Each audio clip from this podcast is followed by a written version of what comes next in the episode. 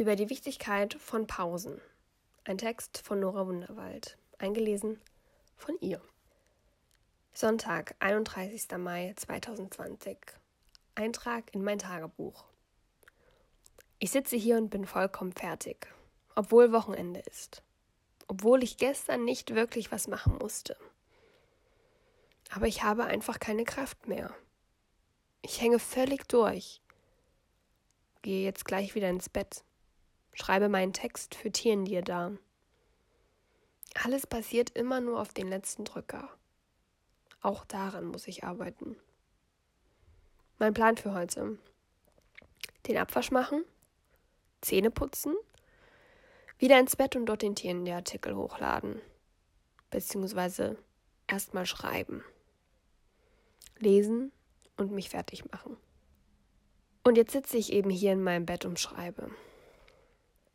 Es gibt wahrscheinlich kaum etwas, was wichtiger für die Produktivität ist als Pausen.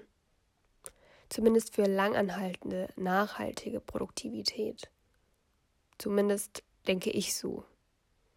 Weil ich merke, wie sie mir fehlen, die Pausen, und wie dies Auswirkungen auf mein Machen und Schaffen hat.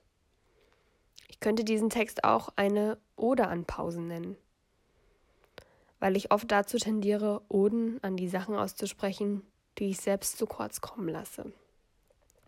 Also widme ich jetzt mal einen ganzen Text der Wichtigkeit, ja, dem Unabdinglichsein des Nichtstuns. Priorität hier, Priorität da.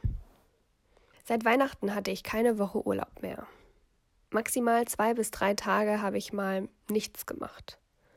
Aber auch an diesen Tagen hatte ich im Hinterkopf, was als nächstes zu tun ist. Weil drei Tage einfach nicht genug sind. Sie sind im großen und ganzen Spektrum gesehen gar nichts. Seit Dezember also jongliere ich meine diversen Aufgaben Tag ein, Tag aus. Zuerst mal studiere ich. Das konnte ich bis vor neun Monaten noch mehr oder weniger hinten anstellen. Aber dann hieß es Bachelorarbeit in einer Sechsergruppe. Gute Nacht. Naja, und ich will ja auch das, was dabei rumkommt. Also ist das jetzt Priorität Nummer eins. Und Mann, Frau, kann sich vielleicht vorstellen, wie anstrengend es sein kann, als sechsköpfiges Team eine Studie zu planen, durchzuführen und darüber über 240.000 Zeichen zu schreiben. Mein mittlerweile Job, YouTube-Videos zu machen und alles rund um Tierendir mussten sich also mit dem zweiten und dritten Platz zufrieden geben. Trotzdem laufen diese drei Sachen nebeneinander nebeneinher und sind nur schwer voneinander zu trennen. Zumindest schaffe ich es oft nicht abzugrenzen.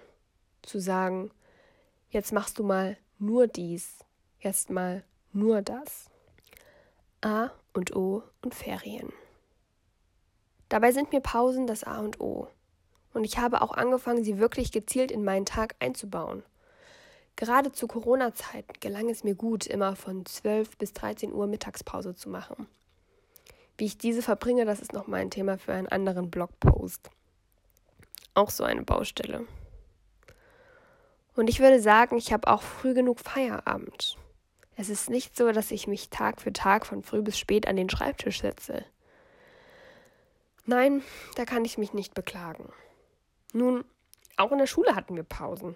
Aber nur weil es diese zehn Minuten gab und irgendwann auch mal der Schultag zu Ende war, hieß das nicht, dass die Ferien wegfallen konnten. Im Gegenteil. Die Ferien waren der Punkt, wo wir uns aufladen konnten, mal an was anderes denken konnten, genießen konnten, unsere persönlichen Interessen nachgehen konnten, wegfahren konnten, besuchen konnten, selbst ausgewählte Bücher lesen konnten, schlafen konnten. Einfach durchziehen geht nicht mehr. Aber jetzt bin ich groß und ich muss mir diese Pausen selbst nehmen. Und ich hätte eine Pause gehabt. Eine Woche Budapest. Aber dann kam eine Pandemie dazwischen. Konnte ja niemand wissen. Und es ging einfach weiter. Meine Bachelorarbeitsgruppe freute sich, dass wir jetzt mehr Zeit hatten, weil festgelegt wurde, dass unsere Abgabe acht Wochen später sein konnte. Und wir arbeiteten einfach weiter. Wir nahmen uns nicht, trotz allem, eine Woche frei. Es wurde durchgezogen. Und letztendlich wirft das die Leistung wahrscheinlich um mehr als eine Woche zurück. Zumindest meine. Ich merke jetzt schon, wie ich nicht mehr 100% bei allem geben kann, obwohl ich das möchte. Die Konzentration ist einfach nicht mehr da. Und die Kraft für gar nichts. Nicht mal für die Aufgaben, die ich liebe. Eine Woche Budapest kommt mir jetzt nicht mehr wie Erholung vor. Ich will eine Woche im Bett liegen und nichts tun. Ich habe nach Wellnesshotels gesucht und zuletzt nach Meditationsretreats. Wahrscheinlich das, was mir am meisten helfen würde. Mal ganz raus und wieder zu mir finden. Leider ist dafür aber erst im August oder September die Zeit.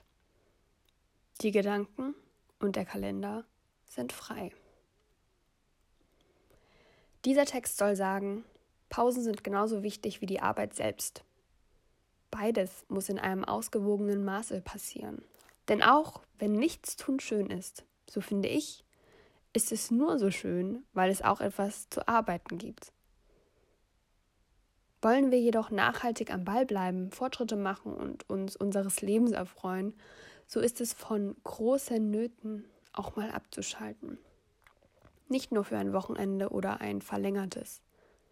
Wir brauchen mindestens eine, besser zwei Wochen aller drei bis vier Monate, wo es gar nichts zu tun gibt, was mit Arbeit zu tun hat.